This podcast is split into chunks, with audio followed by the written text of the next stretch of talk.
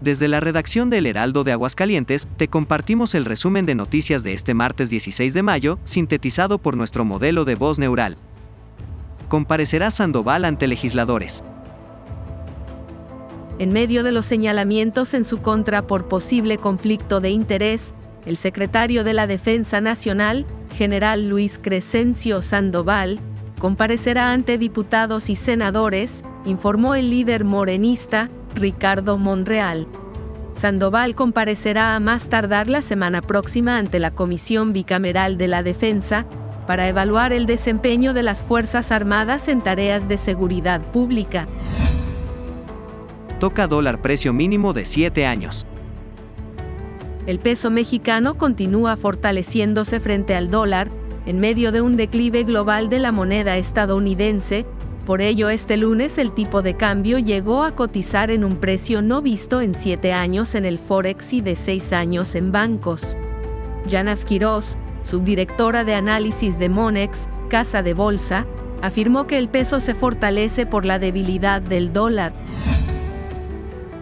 Y en información local, atacan a la Guardia Nacional en Encarnación de Díaz.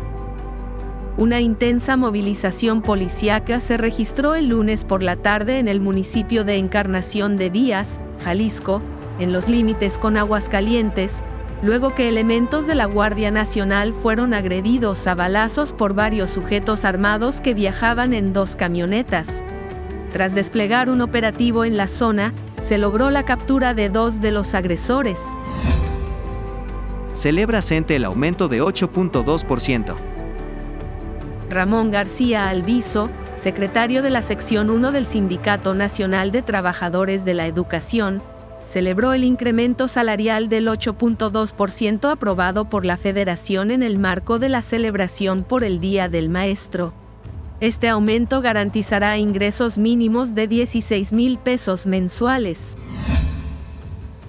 El Frente Nacional por la Familia pone en la mira a la Universidad Autónoma de Aguascalientes el Frente Nacional por la Familia ha expresado su rechazo a las capacitaciones que la Universidad Autónoma de Aguascalientes impartirá a los jóvenes acerca del movimiento trans a partir de este mes de mayo.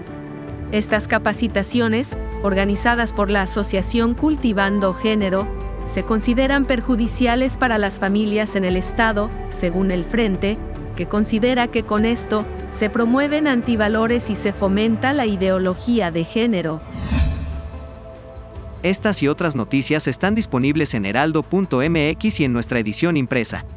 Recuerda que también estamos en Facebook, Twitter, Instagram, YouTube, TikTok, así como en nuestras apps para iPhone y Android. Este podcast lo encuentras en tu plataforma de audio favorita. Nos escuchamos mañana miércoles.